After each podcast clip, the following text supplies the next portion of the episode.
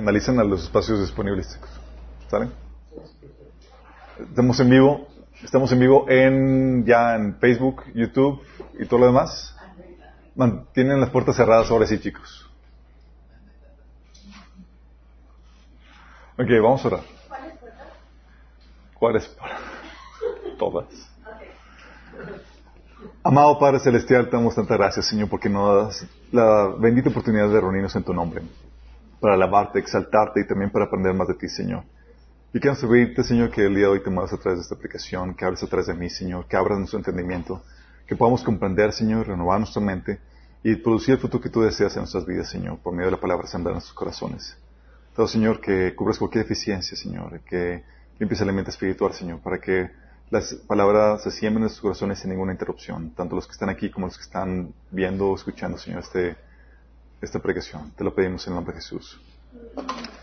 Ok, chicos, Nueva serie. ¿Dónde quedó el entusiasmo, chicos? Oigan, vamos a ver. Eh, esta es una temática que quería um, platicar con ustedes desde tiempo. Pero pues no ya exactamente cómo estructurar la temática y eso me fue dando algunas algunos temas que tenían relación unos con otros, entonces posiblemente esta sea una serie de dos, tal vez tres sesiones. Ser pequeña, pero muy importante. Vamos a hablar de la de figura controversial, ser figura controversial, chicos. Um, sé que esto no es agradable. Cuando, hablamos de figura controversial, la pregunta es ¿cómo? Ser figura controversial, yo ser figura controversial. Porque no es nada típicamente se considera como algo no deseable. Si nadie quiere armar controversia ni ser el, la, punta de, de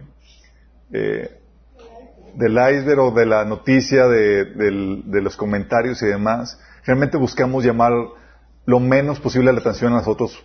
Pues una persona controversial se gana la versión de un segmento de la gente. O buscamos ser políticamente correctos. ¿Para qué? Pues para callar, eh, para acallar cualquier crítica hacia nuestras personas y por eso buscamos guardar silencio en temas controversiales. O somos muy ambiguos cuando se trata de temas controversiales para que no, no nos vayan a linchar. O omitimos así franca y llanamente nuestra opinión. Digo, ¿para qué meternos en problemas? ¿O no? ¿Para qué buscamos enemigos por ser controversiales? Mejor no digas nada que pueda ser controversial, eres amigo de todo el mundo y mantienes la paz con todos los demás. Al final de cuentas el Señor dice que bendito los pacifistas, ¿no? Porque ellos, de ellos es el reino. Pacificadores, pacifistas, pacificadores. Pacificadores. Bueno, tienes esa, esa comentario, esa actitud hacia las personas controversiales y cuando empiezas a ver la Biblia te encuentras que nuestro Señor, ups, era una persona controversial. Perdón.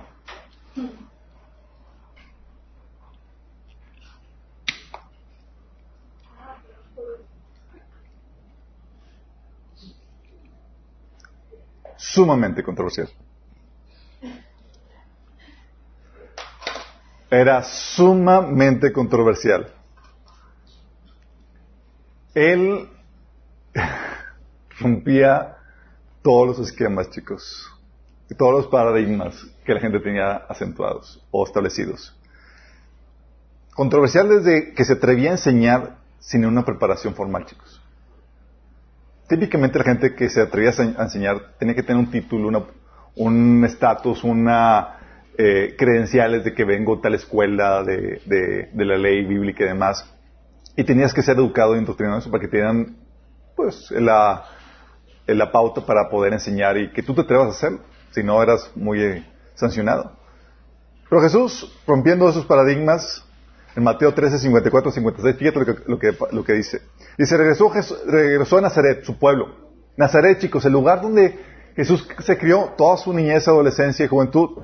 Dice, cuando enseñó ahí en la sinagoga, todos quedaron asombrados y decían, ¿de dónde saca esta sabiduría y el poder para hacer milagros?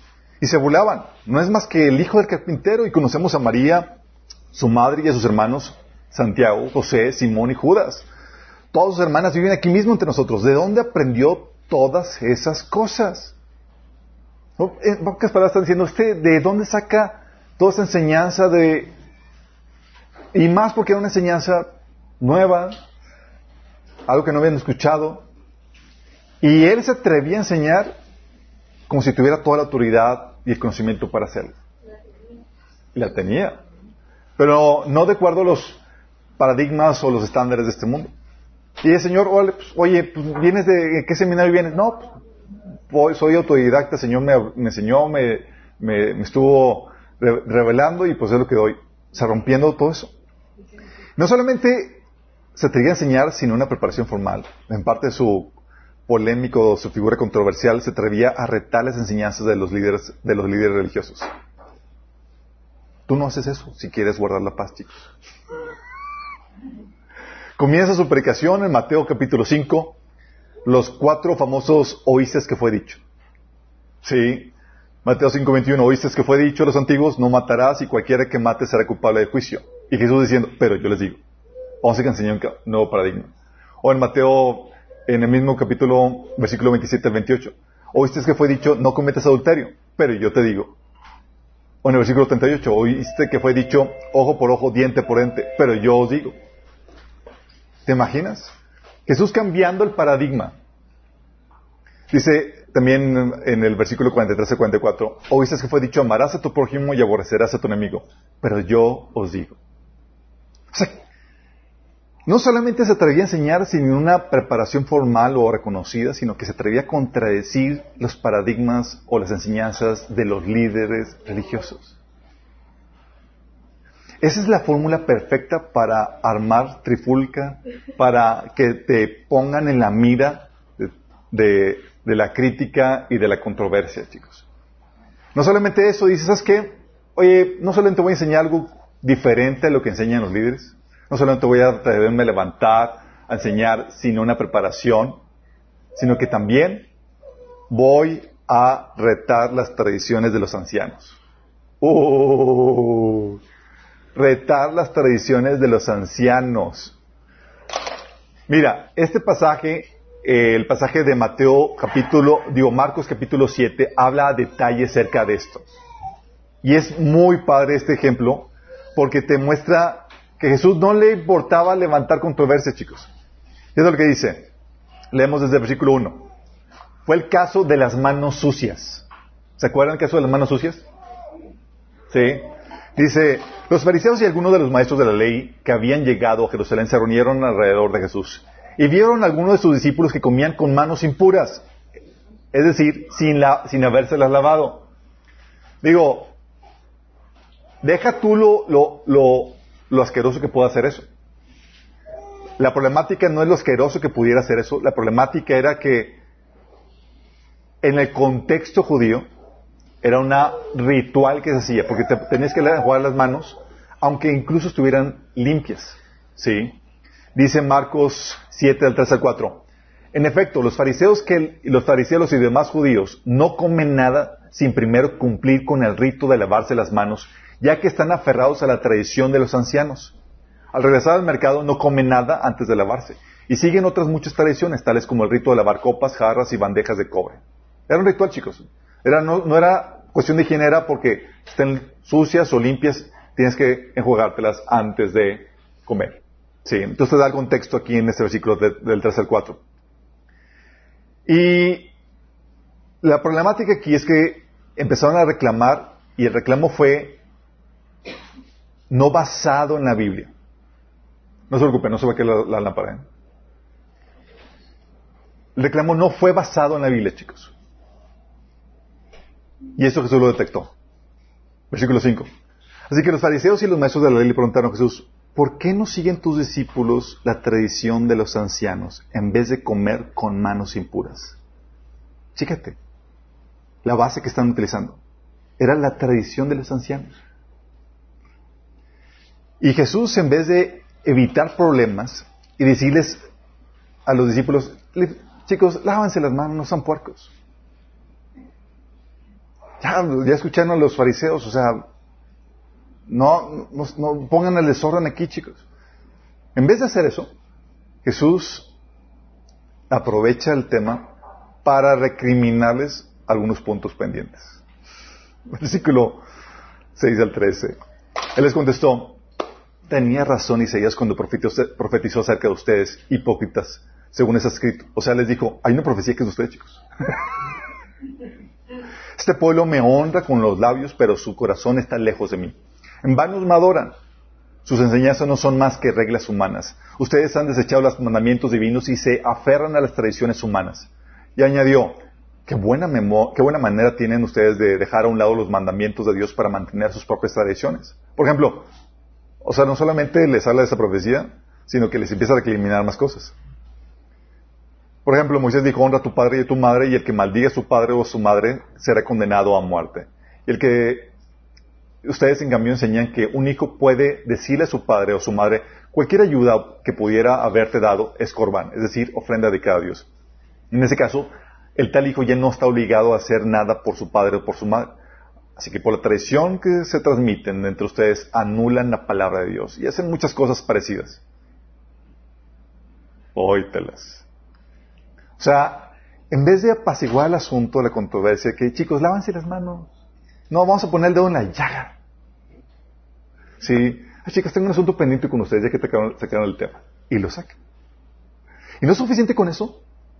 Los humilla públicamente. Versículo 14 dice, de nuevo llamó a la multitud, o sea, no fue un asunto entre tú y yo. A ver chicos, vengan. Y todos escuchen. Porque no había WhatsApp.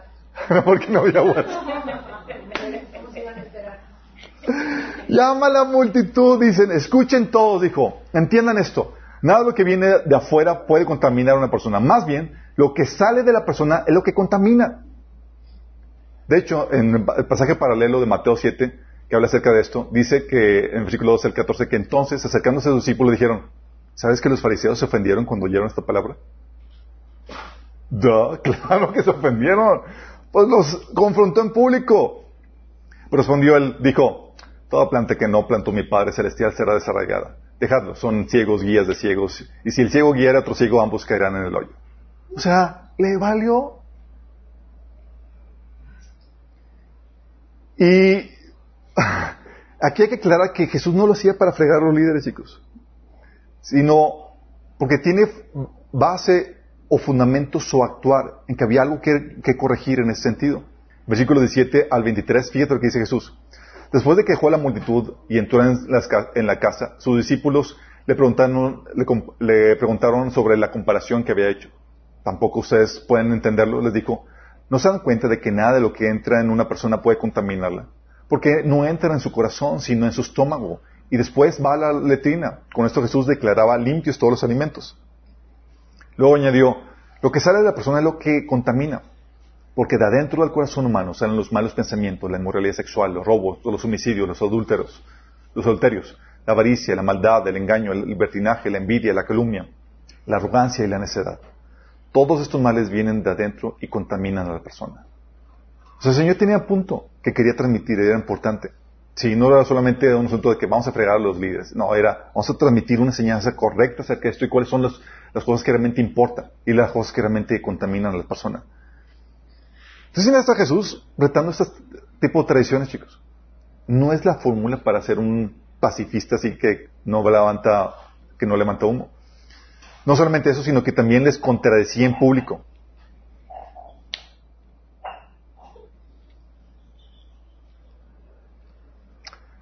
Les contradecía en público. ¿Te acuerdas que Jesús se liberó a varias personas y los fariseos dijeron en Mateo 12 del 24 26, 27, los fariseos dijeron, este no expulsa a los demonios, sino por medio de Bersebú, príncipe de los demonios. Jesús conocía, conocía sus pensamientos y les dijo, todo reino dividido contra sí mismo quedará a su lado, y toda ciudad o familia dividida contra sí misma no se mantendrá de pie. Y si Satanás expulsa a Satanás está dividido contra sí mismo, ¿cómo puede entonces mantenerse en pie su reino?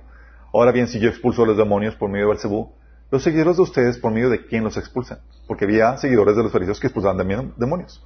Pero ellos mismos los juzgarán a ustedes. Porque en insultarlo a él le estaban insultando también a, a los seguidores de ellos. Jesús corrigiendo al liderazgo enfrente de todos.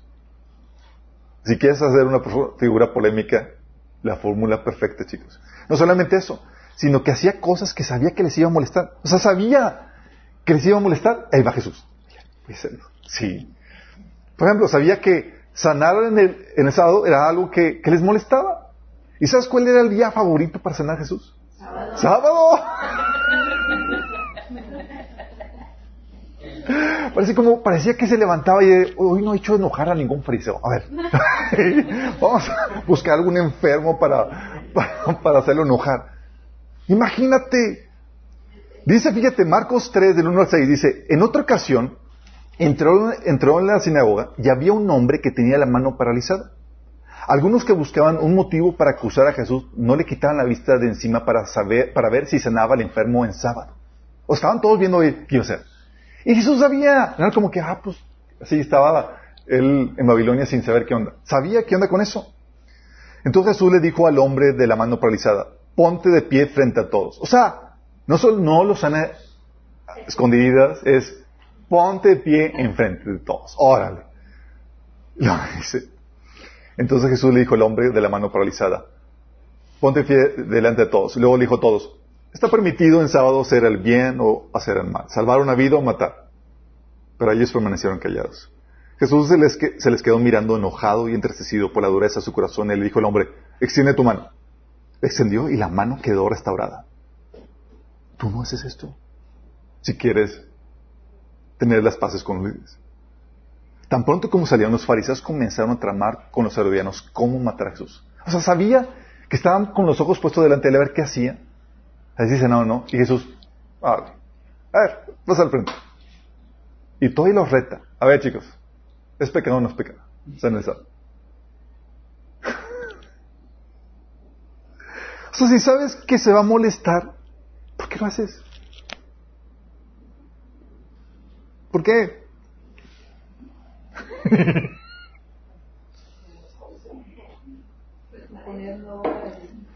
o sea, tenía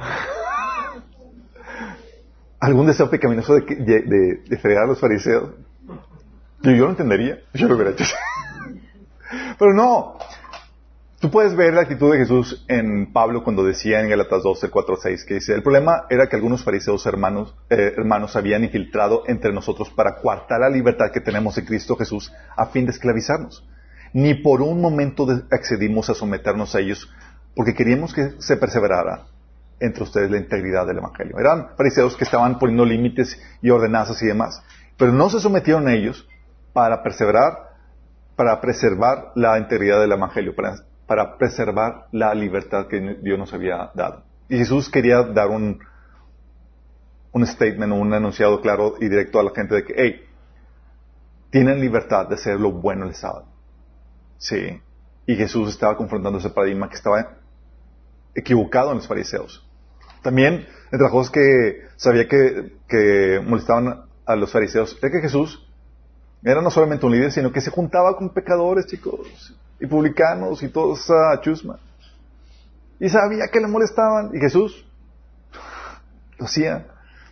De hecho, Jesús hablando acerca de eso dice, de que del Hijo del Hombre dicen que come y bebe, y dice, este es un glotón y un borracho y amigo de recaudadores de impuestos y pecadores. Sí, porque lo criticaban por eso. Y Jesús como que lo sigue haciendo.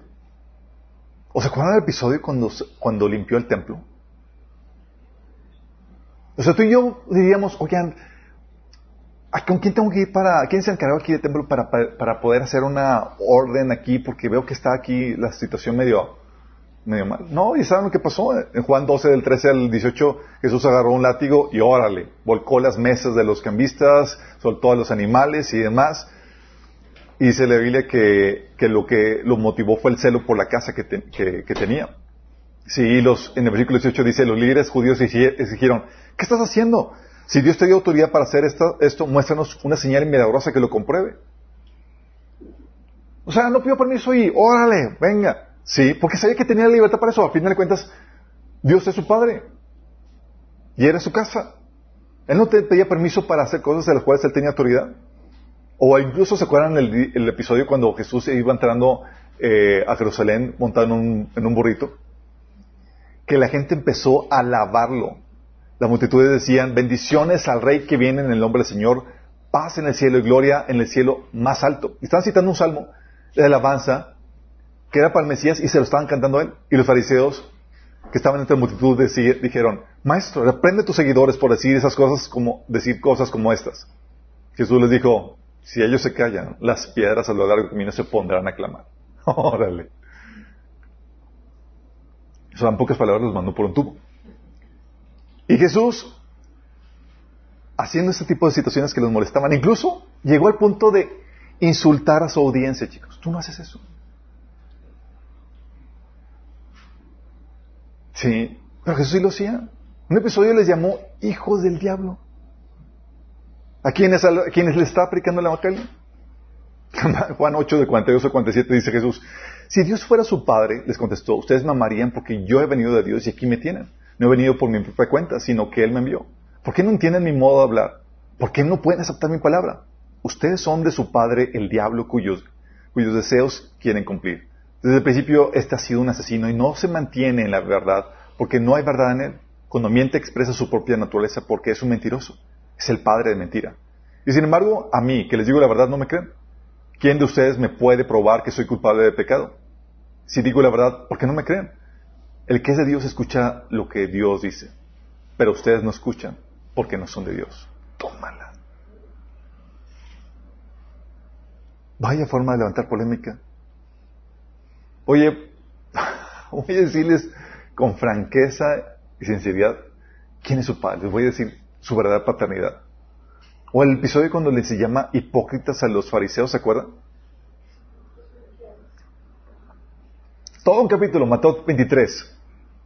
Jesús le dice, ay de ustedes, maestros de la ley, fariseos hipócritas, los cierran, le cierran a los demás el reino de los cielos y ni entran ustedes ni dejan entrar a los que intentan hacerlo. Ay de ustedes, maestros de la ley y fariseos hipócritas, recorren la tierra y el mar para ganar un solo adepto y cuando lo han logrado, lo hacen dos veces más merecedor del infierno que ustedes. Ay de ustedes, guías ciegos. O sea, le dice, ustedes van al infierno y también los sus seguidores. ¿Qué, vaya forma de, levantar el polvo, ¿no creen? En un episodio, Jesús se fue con, había dos grupos de, personas en una cena, estaban los fariseos y también estaban los expertos de la ley. Y en Lucas 11, del 44 al 45, después de insultar a los fariseos, fíjate lo que pasa, la reacción dice, Jesús se va contra los fariseos. Hay de ustedes que son como tumbas sin lápidas sobre las que anda la gente sin darse cuenta. lo dice el versículo 45. Uno de los expertos de la ley respondió, maestro, al hablar sí nos insultas también nosotros. Ustedes también. Y les empieza a echar.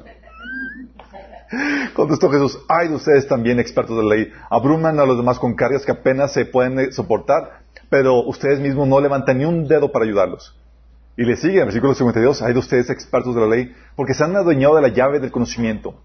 Ustedes mismos no han entrado y a los que querían entrar los han cerrado el paso.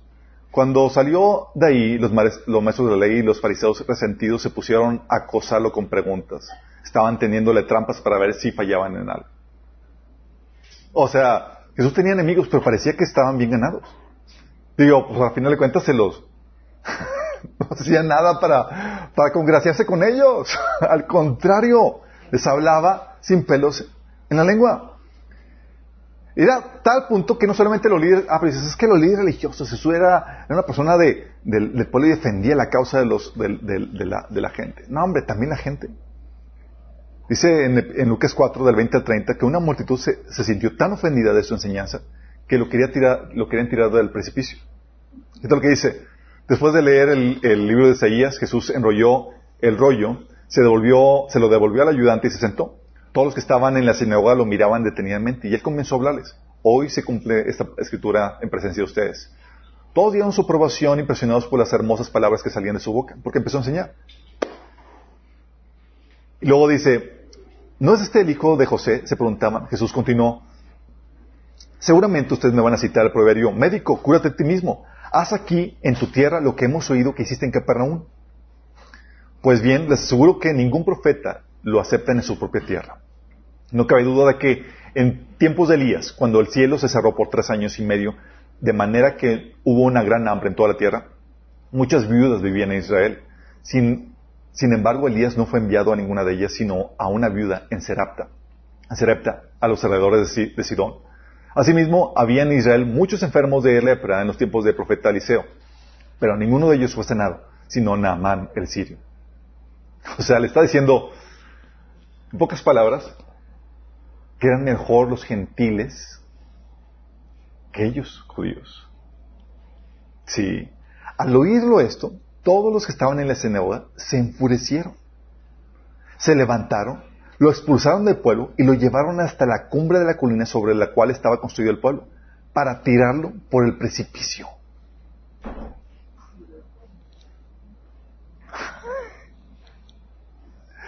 ¿Qué tal, chicos?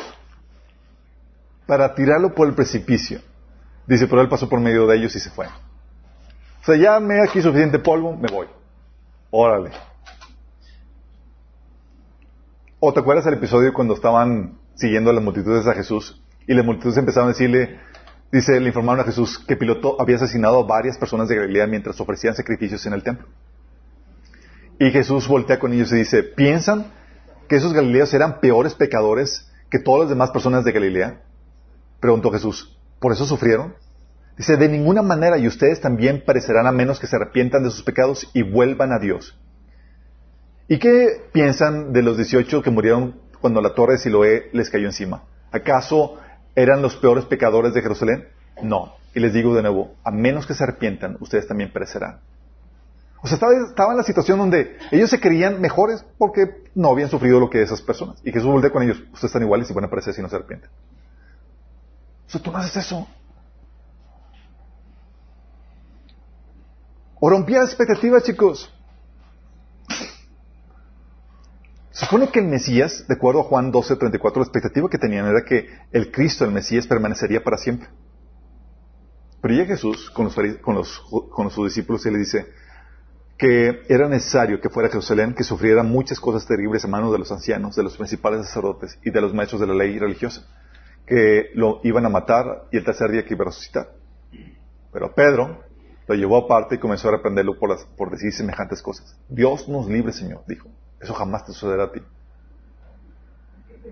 O sea, rompiendo tu expectativa. Señor, no, no, tú vas camino al estrellato y a, coronarte para rey. Sí. ¿O qué tal su chicos?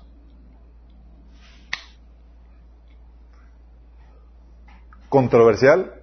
Controversial es poco, chicos. en un episodio, llevan un paralítico a Jesús y en vez de decirle, levántate y anda, dice, vamos a picarle aquí. Los, estaba rodeado de los, de los líderes religiosos. Y dice, tus pecados te son perdonados. y todos aquí colapsados. O sea, dice en el versículo 2, dice, ánimo, hijo, tus pecados te son perdonados. los fariseos se colapsaron al oír eso, chicos. Los maestros de la ley murmuraron entre ellos, este hombre blasfema. Como, como Jesús conocía los pensamientos, decía, ¿por qué dan lugar a esos malos pensamientos? ¿Qué es más fácil decir, tus pecados te son perdonados o levántate y anda? y para que sepan que el Hijo del Hombre tiene poder para perdonar pecados, se le dice, levántate y anda, y se levanta. ¿O te acuerdas el episodio cuando Jesús en su enseñanza le dice, ustedes son esclavos del pecado? ¿Qué le dice? Se dirigió entonces a los judíos que habían creído en él. Les dijo, si se mantienen firmes a mis enseñanzas, serán realmente mis discípulos y conocerán la verdad y la verdad los hará libres. Y luego captaron la indirecta.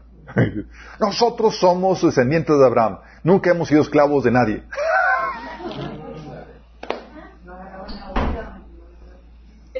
¿Cómo puede decir que seremos liberados? O sea, la entendieron. O sea, no, no les dijo, son esclavos. Les dijo, van a ser liberados. Y como que a ver si la aceptan a ver si no sienten el golpe tan fuerte. Ciertamente, les aseguro que todo el que peca es esclavo del pecado. Ahora bien, el esclavo no queda para siempre en la familia, pero el hijo sí queda en ella para siempre. Así que si el hijo los libera, serán ustedes verdaderamente libres. Si les da esa enseñanza, que eran esclavos, esclavos del pecado. O aquella enseñanza que dio Jesús en Juan 6, donde la multitud le seguían, chicos, y a Jesús se le ocurrió dar una aplicación que era, que era, Señor, no haces eso. Pero iba Jesús. Empieza a hablar de que la gente, de que para que sean, tengan la vida eterna, deben de comer su carne y beber su sangre. Son judíos, Señor. Ellos no comen carne humana, no hacen, y no entendían que Jesús está hablando en analogía.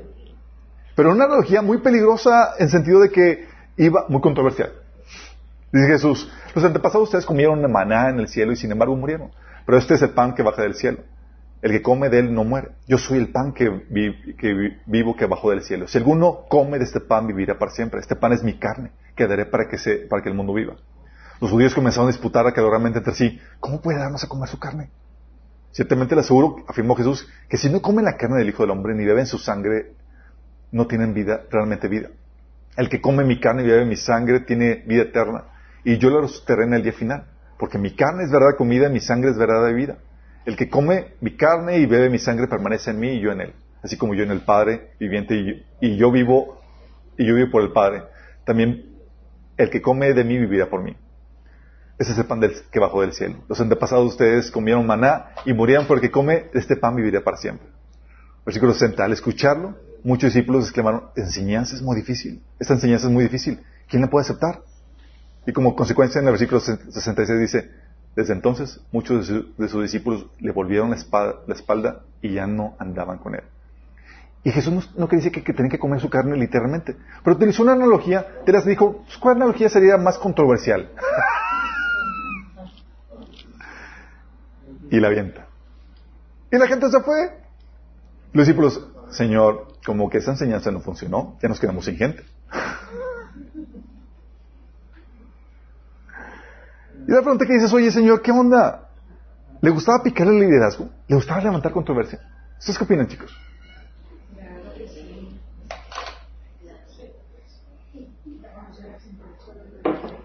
¿Qué opinan?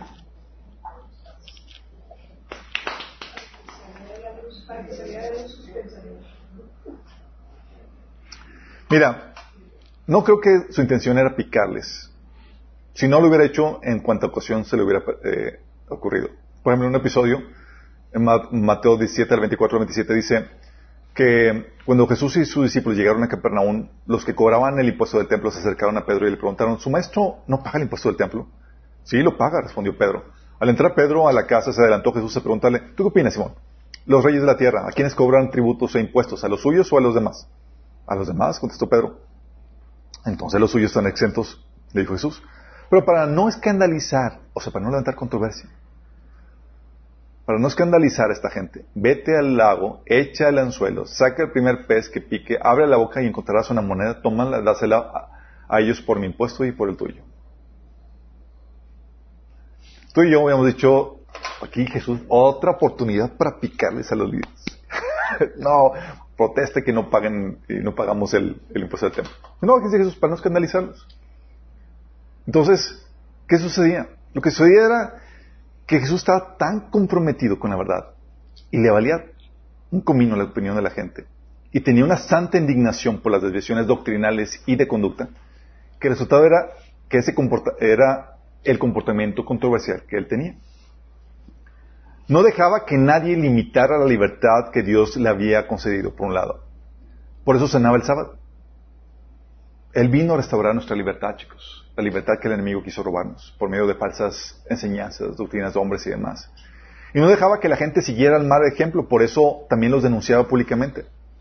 Hacía y decía lo que es correcto, aunque la gente se moleste y no se dejaba intimidar por nadie.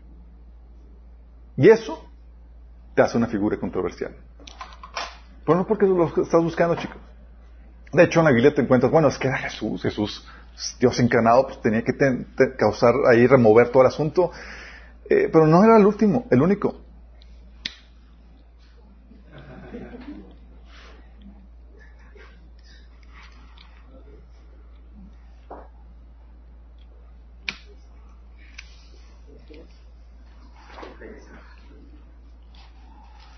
No era el único, chicos.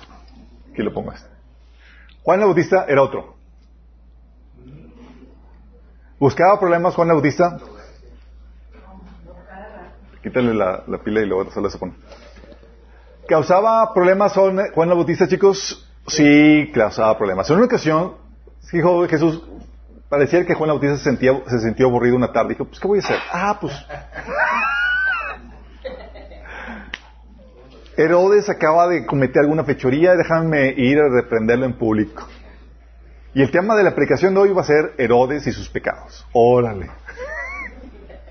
Lucas 3, 19, 20 dice, también Juan criticó públicamente a Herodes Antipas, el gobernador de Galilea, por haberse casado con Herodías, la esposa de su hermano, y por muchas otras injusticias que había cometido. No solamente por el pecado de Herodías, sino por muchas otras injusticias que había cometido. Así que Herodes metió a Juan en la cárcel, agregando a sus muchos pecados uno más. Imagínate. Pues, ¿qué esperabas? ¿Vas a criticar al mero, mero petatero? Pues te vas a encontrar con esa problemática. Otro episodio, por ejemplo, sería el de Pedro, que también armaba controversia. No porque él la estaba buscando, chicos, sino porque a veces el Señor te guía a romper los paradigmas y los, cuando rompes paradigmas, inevitablemente vas a armar controversia. ¿Sí? Con paradigmas estoy hablando, de las formas establecidas de pensamiento. ¿Sí? Por ejemplo, para los, los judíos, los gentiles eran ciudadanos de segunda categoría. como judíos ni, ni, entrabas a sus casas, ni comías con ellos, ni nada de eso. Y el Señor, guiado por, guiando a Pedro,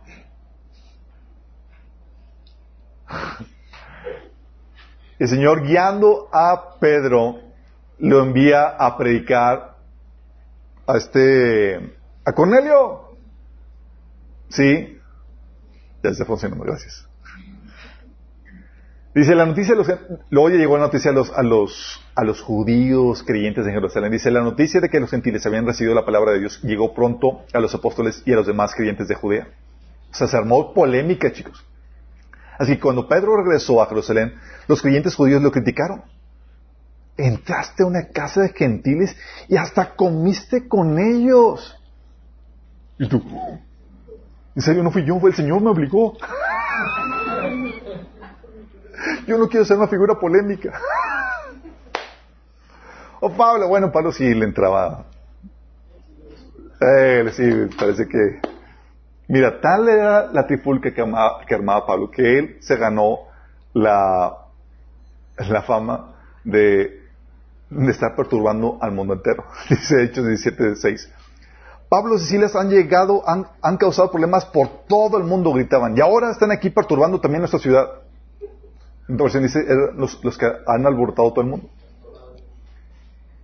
Imagínate. Dice, ya llegaron aquí también estos alborotadores. ¿Te imaginas Pablo y Silas diciendo, no, no somos controversiales, no era verdad? Ay, raza. ¿Saben? Preparando este mensaje tenía que preguntarle a mi esposa si era una, si me consideraba ella que soy una figura controversial. Y me contestó con una carcajada.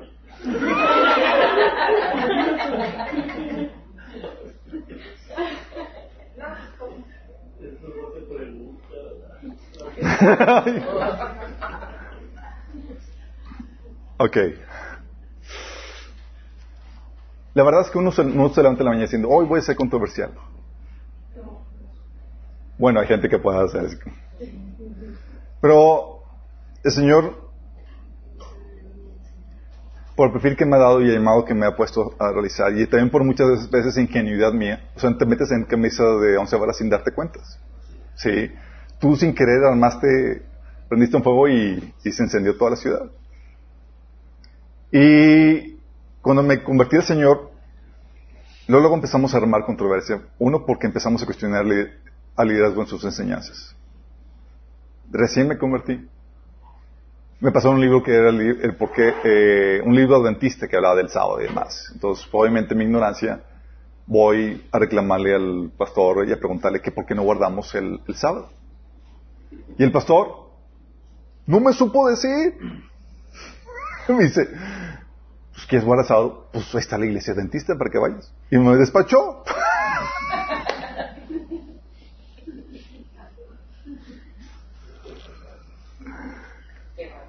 Obviamente el Señor fue dándome conocimiento, más conocimiento en ese sentido.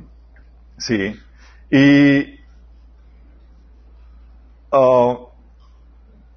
y empezamos a distinguir las herejías que a veces se mencionaban. Una iglesia a la que fui en mi juventud, estaba, estaba tomando el discipulado de esa, de, esa iglesia. Y luego mencionaron una herejía en esa iglesia. Mencionaba, por ejemplo, que Adán y Eva no eran justos, sino hasta después de ser tentados. Sí. Eh, que necesitaban ser tentados para ser justos. Y pues estaban todas, toda la, toda la, era el discipulado en la casa de esta persona. Entonces empiezan eso, y yo digo, a ver, mi pregunta ingenua. Dicen, entonces tú estás diciendo entonces que necesitamos el, el operar a Satanás, quien es el tentador, para que pueda declararse una persona justa o no. Entonces no somos justos porque somos hechos a la, en la justicia y en la santidad de Dios, a la imagen de Dios, sino que necesitamos a Satanás para ser justos. Y, y, y, y no, se armó la polémica. Me querían linchar. Expulsación. de hecho. O la vez que, oye, pero te das cuenta, no estás diciendo, oye, pues voy a armar polémica aquí, tal cosa. No, pues haces una pregunta de una derivación lógica que, que solamente las más personas también tenían, oye, pues se me ocurrió esto, pero pues nadie se atrevía. Sí. En otro episodio, también en esta, en esa misma iglesia, un eh, líder de la iglesia está dando un diplomado y empieza a decir que no era necesario que Jesús muriera en la cruz. O sea, ya saben porque, bueno, tienen conocimiento. Que era necesario que Dios pudo haber perdonado a Adán si, sin derramamiento de sangre si tan solo se lo hubiera pedido. Pero es, necesitábamos nosotros para satisfacción de venganza y demás ver eh, la sangre derramada. Oye, y dice eso, yo indignado me paro y le empiezo a contradecir. Digo, porque te entra la Iglesia Santa. Sí, don Juan me puede, me puede respaldar en eso. Él también lo ha hecho. o sea, digo, ¿cómo estás diciendo? Y estos pasajes de aquellos y demás, o sea, Jesús no murió para satisfacer la justicia de Dios, para apaciguar la ira de Dios. O sea, que, que las demandas, las justas demandas de la ley se, se, que no exigían la muerte de nosotros y Jesús la, la pagó. Es que tú eres muy religioso. Yo. Sí. O cuestionando eh, enseñanzas como, oye, la enseñanza que necesitas pedir permiso al pastor para servir a Dios. Hoy empiezan a enseñarlo y luego se me ocurre a mí escribir un ensayo, una pistola acerca de eso y se la mando a mis amigos y se enciende Troya, se me arma Troya. Sí.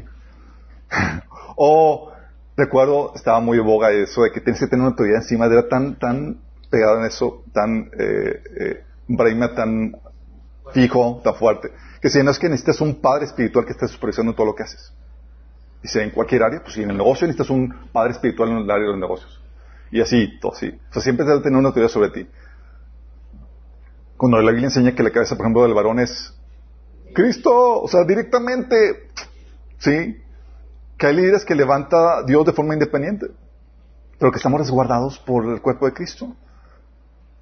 O la, vez que un líder de la iglesia, aquí en una iglesia famosa, salió en una en unas noticias diciendo que sométete al gobierno en, respecto a lo del COVID. Dice, porque ellos ven por tu bien. O sea, no, no cuestiones al gobierno. Yo, así me rasgaba las vestiduras así.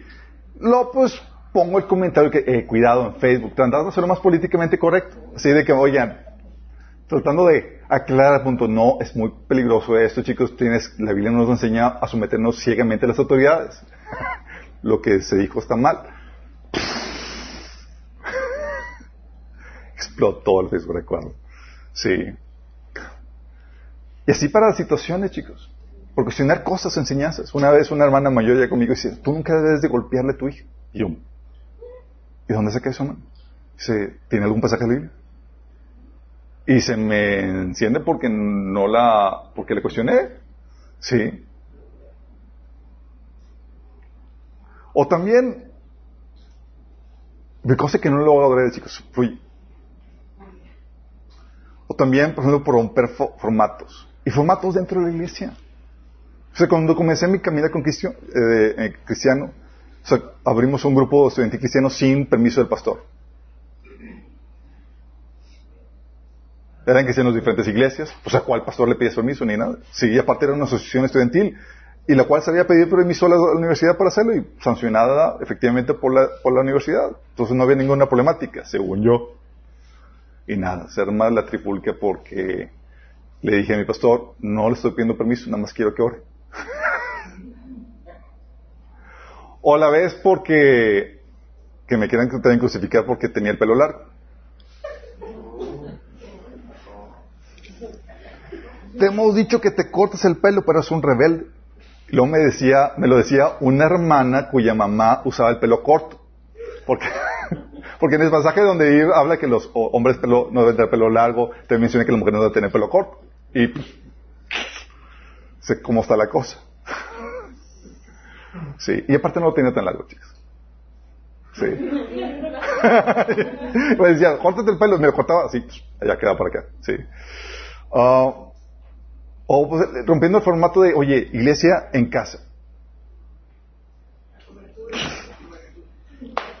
Dice, oye, pues invítame a tu célula. No, no somos células, somos iglesia. o sea, ustedes son una iglesia porque no tienen, no tienen el formato de una iglesia grande. O una vez llegó un hermano pastor carpintero, me dice, eh, nos ayudó con la litera, y me dice, eh, pues hoy eh, estoy pastoreando una misión. Y yo, ¿no es iglesia? Dice, no, es una misión. ¿Y cómo dicen que es una otra?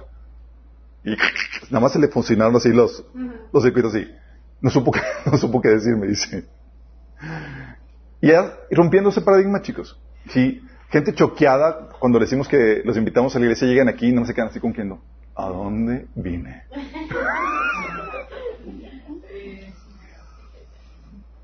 Y el Señor guiándonos a volver a lo esencial, chicos. Sí, luego aparte sin cobertura. Es decir, sin franquicia. O sea, para mostrar que en la práctica tenemos libertad para servir de forma independiente, pero no separada del cuerpo.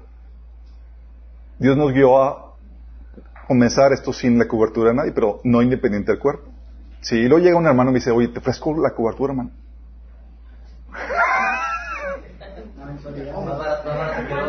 Yo, nada, ¿cuánto? Le digo, hermano, es que no capta, el Señor nos está llevando a romper el paradigma para, para abrir camino a otros más que, que vienen, sí. O que el Señor me, me pone a servir sin estudiar en el seminario. Sí, pero con conocimiento bíblico. O sea, no me lo ha pasado, no me he quemado las pestañas en diokis. Y no me decían, ah, pero tú eres didacta, tú has leído muchos libros. Yo ni tanto. Sí, mucho Señor lo, me lo da, sí, leyendo la Biblia. O mal casado. Solo porque me casé por el civil. Porque la iglesia no quiso casarnos. Si casaron se ven.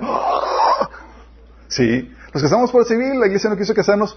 Y llegaron a incluso comentarios decir, ah, es que tu hija es una bastarda porque fue concebida sin haberse casado por la iglesia. Imagínate armando controversias, yo no sin querer, buscando la situación.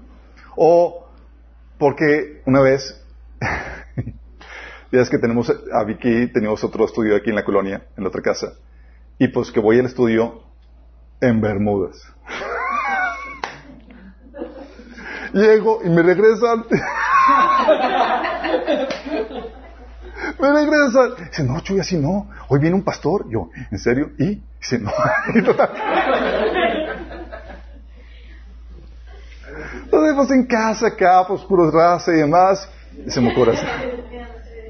Y que me regresan, me llevaron a cambiar. Sí. O es que no se pone zapatos. Sí, la vez pasada se me cayó la chancla y, me, y me ventanearon así que me tomó la foto. Estaba así.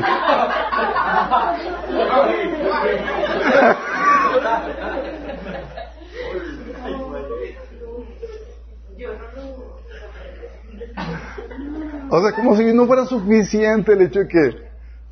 Sí, lo publicaron ahí, sí. O la controversia porque tengo una muletilla de que la gente le digo chicos a la, audiencia. Dice, no, bueno, es que nos ofendes cuando dice chicos. Yo, ok. Eh, ¿Qué les debo decir? Chiques.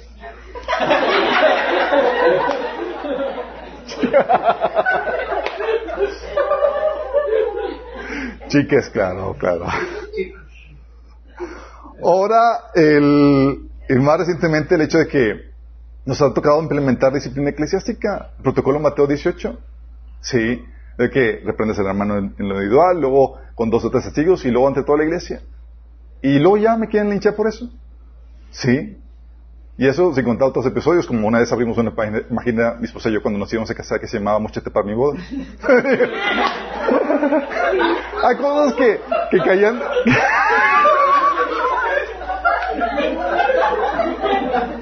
Hay cosas que caían en la ingenuidad, estoy de acuerdo.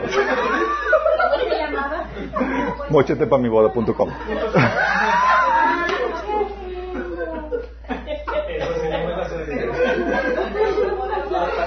Oye, oye, un poco penoso, obviamente. Oye, pero... Oye, pero deja tú. Nos enteramos que una, una pareja de amigos se animaron a casarnos por la página. Imagínate.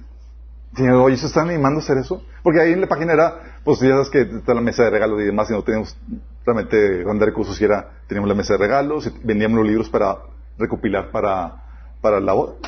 Y teníamos el testimonio. Y ellos leían testimonio y demás, y nos, nos- nos- se comunicaban con nosotros eh, varios meses después y dijeron, ¿sabes qué? Cuando vimos la página y leímos lo que Dios y cómo están operando, decidimos casarnos nosotros. Y gracias a estamos casados. Y todos, Obviamente me lincharon en el Inter, sí. O por venti- ventilar mi opinión por internet, chicos. O sea, un pastor generalmente no hace eso. Es, se mantiene al, al margen, lejos de co- toda controversia, todo bonito y demás. Y yo veo una herejía en internet ¡ah! y ahí voy.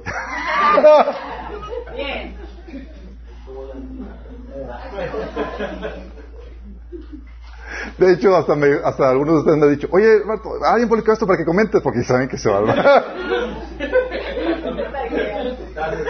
Sí. A veces comento cosas así muy inocentes de personas, por ejemplo, un amigo que apostató la fe, y yo comenté ahí, oye, pues este chavo buscaba convencer a, a cristianos a que abandonen la fe y ojalá se haya arrepentido antes de morir. Y nada más por comentar eso, uh, se armó Troya. ¿Sí? O temas polémicos. A mí se me ocurre comentar acerca de política, que es uno de mis temas favoritos, y religión. Temas que en teoría no deberías de platicar.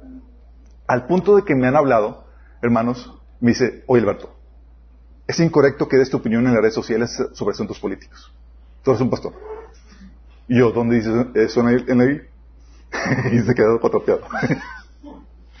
Y dice, ¿la Biblia habla política, sí o no? Sí. Entonces debemos enseñar lo que dice la Biblia, sí o no. Y todos choqueados porque típicamente no hacen eso. ¿A cuántos pastores conocen en la red que arman polémica, chicos? Sí. O simplemente por hacer lo correcto. Una vez un familiar estaba en adulterio con un casado, destruyendo el matrimonio de una, de una familia. Yo lo reprendí y demás, no quiso entender, y ahí voy a hablar con la familia, sí, y exponer la situación. Sí. O un hermano que andaba en pecado, se le reprende, se le aplica el, Mateo, el protocolo Mateo 18 y se arma también fuego. Sí. O a veces también se nos armó, se nos armó la polémica por desarrollar, desarrollar líderes a la forma en que la Biblia desarrolla. ¿Sabes cómo desarrollaba Pablo los líderes?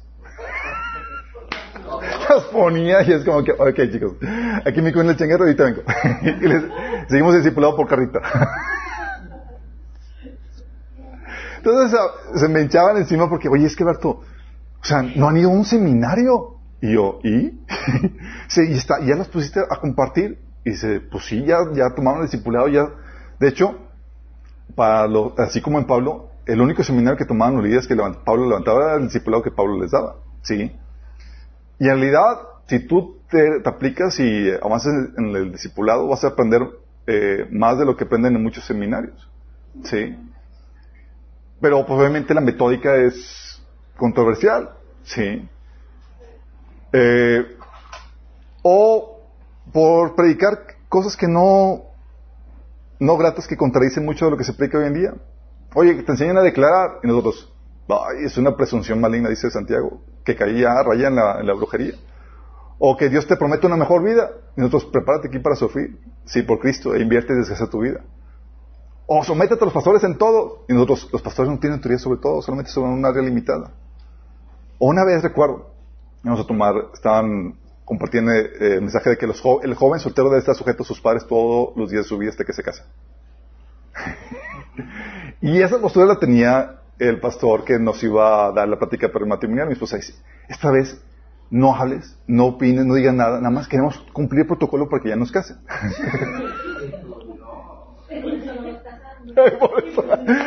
Oye, ¿y qué dice? Oye, pues que sale con la, sale con la, con, sale con que los jóvenes están sujetos a los padres. Pues mi esposa estaba casándose en desobediencia.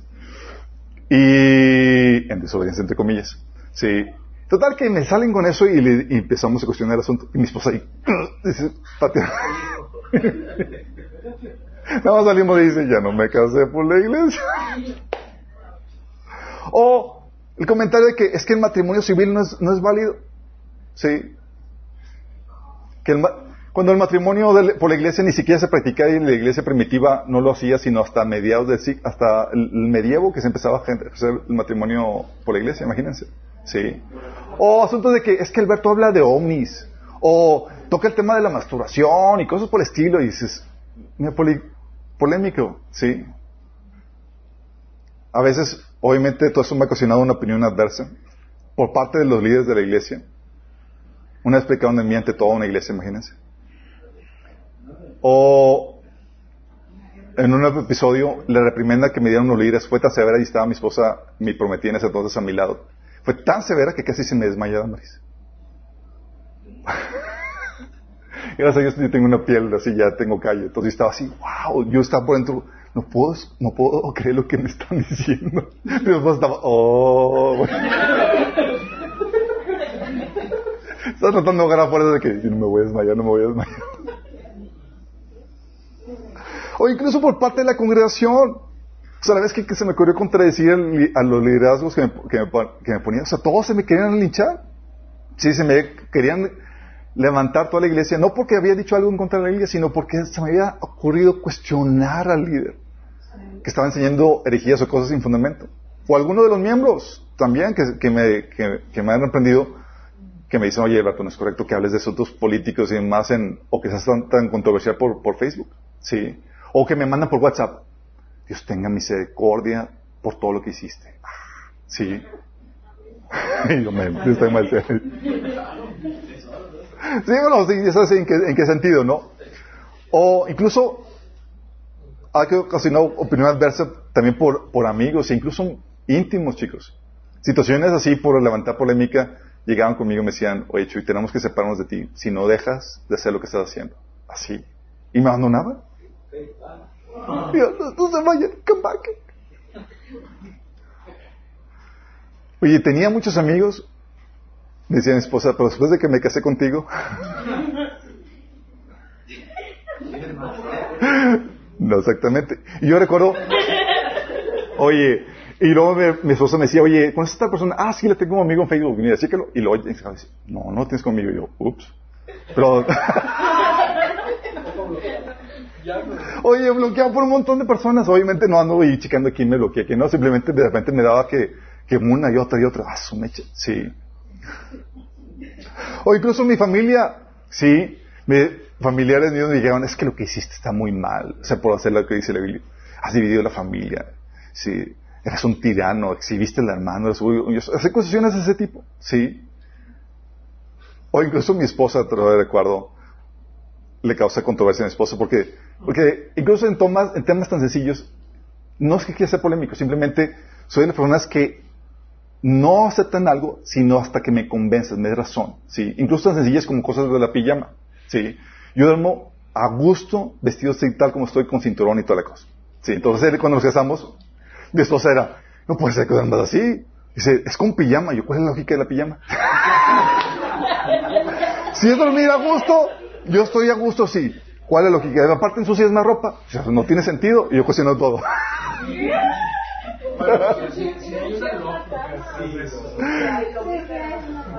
ok, después me la dicen. Pero el chiste es... El punto es un ejemplo, chicos. Sí.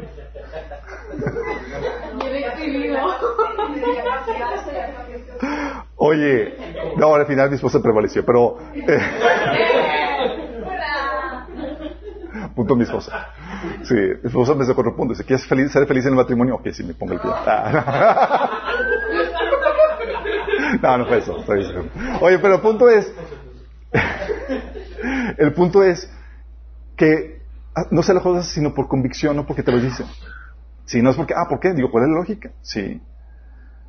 Y esa, en eso mi esposa batalla mucho con ello.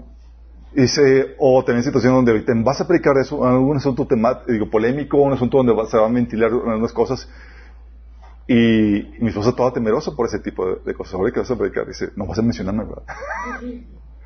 y eso ha ocasionado que incluso los que se relacionen conmigo sufran.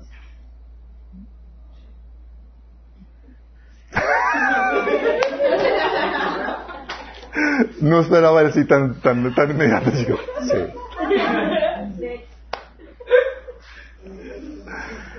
¿Algo serio que, que ustedes sufran una opinión adversa por relacionarse conmigo?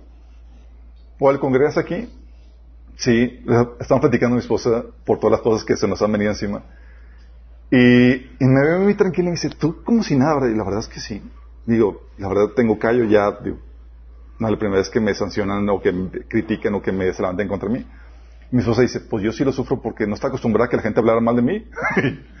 y ahora que estoy contigo, la, la la situación.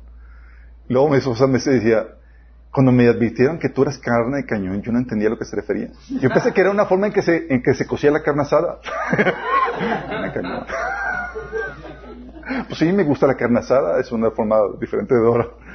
Y nada que ver, sí. E incluso amistades y, y- y amigos, chicos. Sí. Ha habido problemáticas familiares entre ustedes por causa mía. De hecho, estaban bromeando de que en, el- en el- en los problemas familiares, en el diagrama de flujo de problemática, todo termina con Alberto.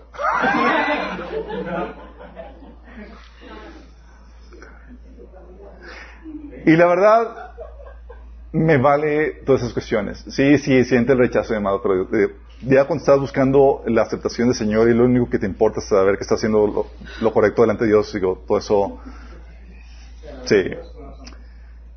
Pero parte de la tarea que me ha encomendado el Señor es abrir camino, cerca del cañón, chicos, porque muchos van a seguir. Por eso eh, estamos retando, rompiendo formatos que tiene la iglesia para que otros puedan hacerlo con más facilidad, para que no sean como que ah, los únicos, sino, bichos raros, sino que ya hay más que lo hayan hecho. Lo enseñamos y lo llevamos a la práctica en todo lo que hacemos. ¿sí? Enseñanza controversial, por ejemplo, de que, oye, tienes libertad para servir sin permiso del pastor, lo llevamos a la práctica.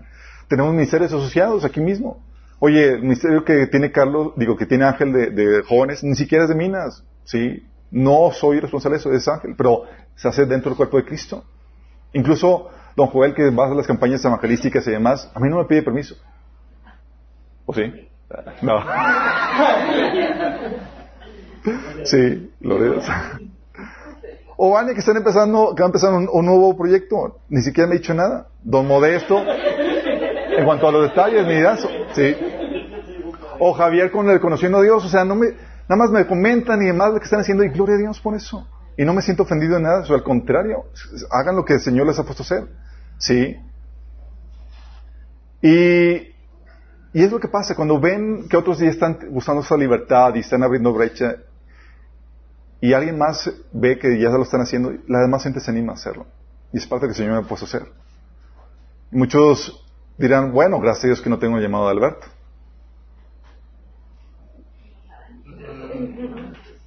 ¿Pero qué crees? Tú no te libras. Tú no te libras.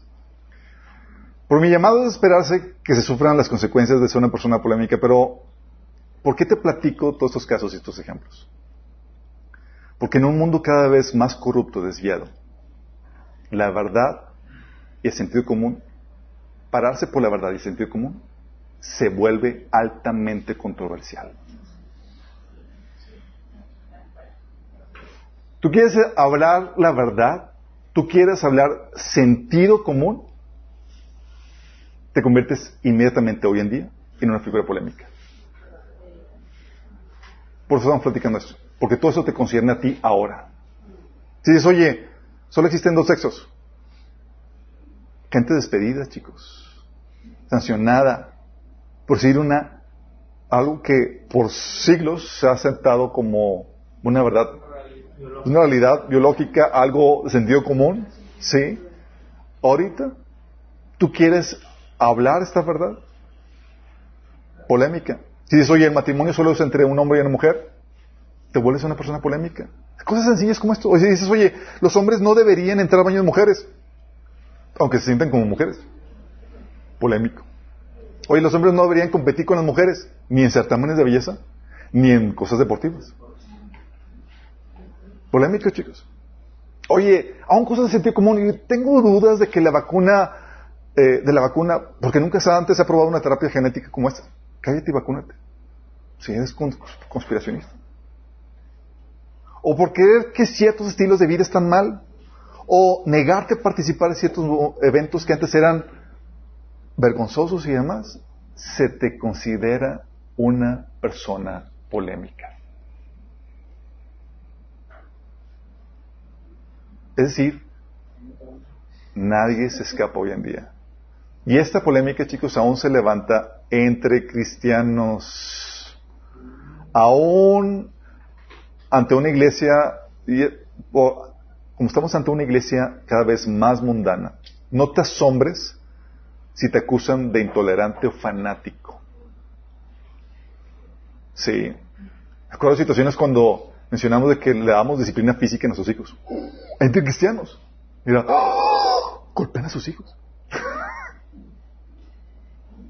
Sí, porque ya la disciplina positiva, todas esas cuestiones.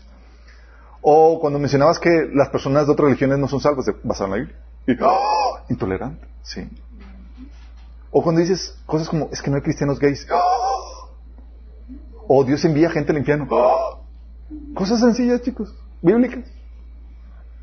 Por posicionarte en creencias que eran normales, hoy en día se han vuelto controversiales se te considera una persona polémica y tratarán de acallarte o te van a perseguir por eso. Por dar tu opinión tal cual como se consideraba algo normal hace unos años. La Biblia nos advierte eso, chicos. Fíjate lo que dice Apocalipsis 6, 9. Dice, cuando el Cordero rompió el quinto sello, vi debajo del altar las almas de los que habían sufrido el martirio por causa de la palabra de Dios y por mantenerse fieles a su testimonio. O sea, ¿por qué de la palabra? no solamente por, por, tener la Biblia, sino por mantenerte fiel al testimonio de la palabra de Dios. Se te considera una persona controversial, intolerante y demás a punto de la persecución. Y te lo repite esto en Apocalipsis 12, 17, que dice que el dragón, que es el sistema del anticristo, se enfureció contra la mujer y se fue a hacer guerra contra el resto de sus descendientes, los cuales obedecen los mandamientos de Dios y se mantienen fieles al testimonio de Jesús. Y conforme nos acercamos al fin, vas a tener que sufrir los estragos de ser una persona polémica.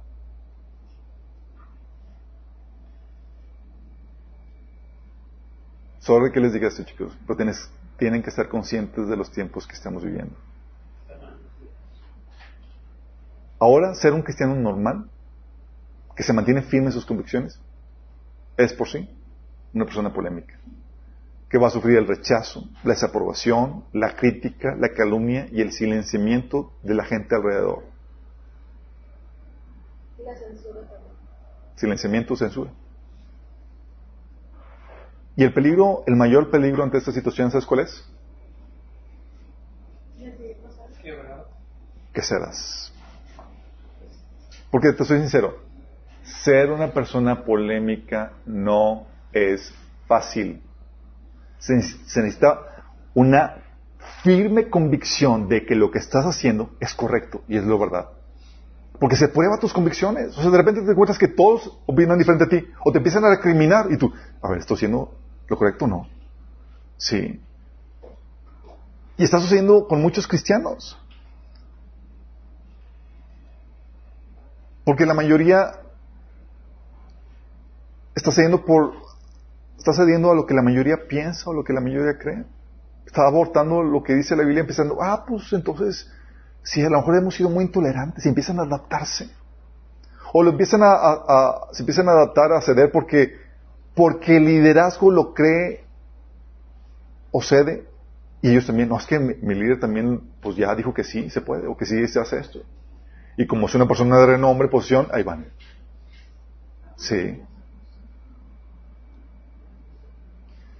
E igual que con Jesús, van a llegar agentes para moldearte, agentes, personas que van a querer formarte a, su, a, a su, a sus creencias, a sus convicciones, los políticamente correctos. No, mano, lo que está haciendo, estás levantando mucha polémica. O los guardianes de la tradición. Es que si no se hacen, nunca lo hemos hecho así.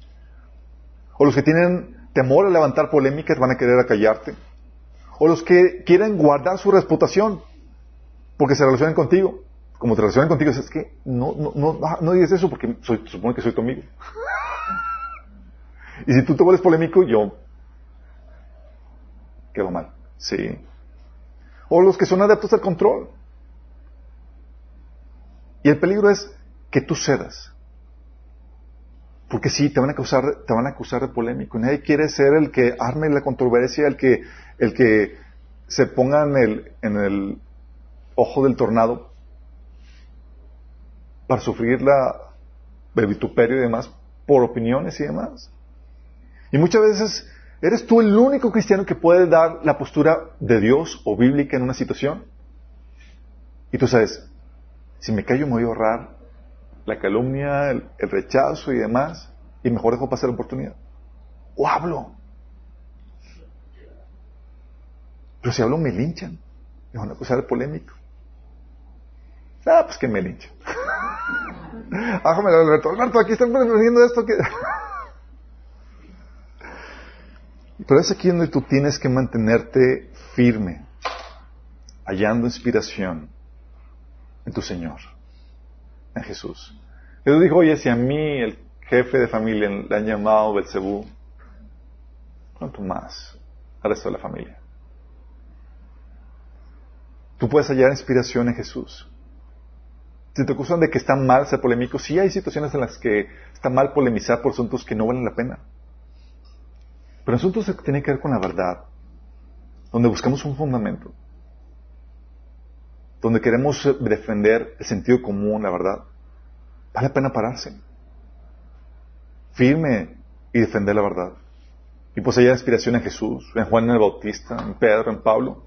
E incluso puedes hallar un alivio en mí después de todo. Dices, oye, si este sobrevivido, yo también puedo. La verdad. Y esta primera sesión quiero que te prepares esto. Los tiempos que estamos viviendo no están de más. Antes ser un cristiano era común ser aceptado y demás. Ah, pues eran, porque la sociedad estaba altamente cristianizada. Pero una sociedad donde se ha rechazado la verdad, donde se ha vuelto a la maldad. Una persona que se levante por la verdad, por sentido común, ya se vuelve automáticamente polémica, controversial. No sé si supieron lo que, lo que ha estado sacando Facebook. Facebook está sacando, así, te manda, tú publicas algo controversial y manda comentarios a tu audiencia diciendo, oye, ¿te ofendió ese comentario? Si es una persona intolerante, sí, y demás, para, para armar la, la- o sea, para, básicamente, recolectando o, o evi- no, recolectando evidencia es, es reclutando a tus linchadores. O sea, ¿te animas a, a echarlo de cabeza por su opinión? Básicamente. Y tú no te enteras. Pero ya mandó comentarios Facebook a la gente por tus comentarios que son políticamente incorrectos. ¿Te imaginas? Y es normal desesperarse cuando ves en la Biblia que se ha profetizado que se va a levantar la persecución contra aquellos que se mantienen fieles a la palabra de Dios por sus creencias, por mantenerse fieles al testimonio de Cristo. ¿Qué puedes esperar? Tú tal vez ahorita dices, wow, gracias a Dios no soy como Alberto que está, lo linchan y le hablan mal de él y toda la cosa y lo, eh, por polémico y demás. Prepárate, porque aún si es un cristiano normalito, profiera las palabras al testimonio del Señor, vas a causar polémica y debes prepararte para eso. Debes ser muy valiente. Es decir, aunque no te guste, ya somos del lado polémico por los tiempos que estamos viviendo. Antes era lo normal. Ahora ya eres el controversial. Ahora es el raro. Bueno, ¿quién habla? Le mando saludos, Pepe. ¿Sí que estamos, chicos? Esta es una, la primera parte. Vamos a ver la segunda parte. Cómo el enemigo va a tratar de conformarte y apagarte y silenciarte. Y cómo de resistir. Primera es para advertirte de los tiempos que estamos viendo. Y cómo ya inevitablemente ahora ya eres una figura polémica. Y nuestro deber es hablar. Es defender la verdad y el sentido común. Tan solo eso va a poner en un punto donde la gente te va a linchar o te va a querer hablar de ti. Va a ser una figura polémica, así como lo fue Jesús aquí en la tierra. Oramos. Amado Padre Celestial, damos gracias, Señor, porque en tu palabra encontramos el consuelo que necesitamos, Señor, y la inspiración que requerimos para ser valientes en los tiempos tan terribles que estamos viviendo, Señor. Señor, nadie nos gusta ser desaprobados, Señor, ni criticados, ni calumniados, Señor. Y menos por cosas que, sabemos que son correctas, Señor. Los tiempos que estamos viviendo ameritan esto, Señor. El mundo se ha desviado tanto, Señor, que ahorita ponerse o pararse para defender la verdad, opinar algo de acuerdo al sentido común, a la decencia, Señor, se ha vuelto altamente controversial, Señor. Te queremos pedir, Señor, que tú nos ayudes que podamos encontrar en ti inspiración, la valentía para podernos mantener firmes, Señor, a pesar de la oposición, a pesar, Señor, de la, de la crítica y de la presión de las masas, Señor. Queremos servirte a ti, Señor, aunque desagrademos al mundo entero. Ayúdanos, Señor, en eso. Te lo pedimos en nombre de Jesús. Amén.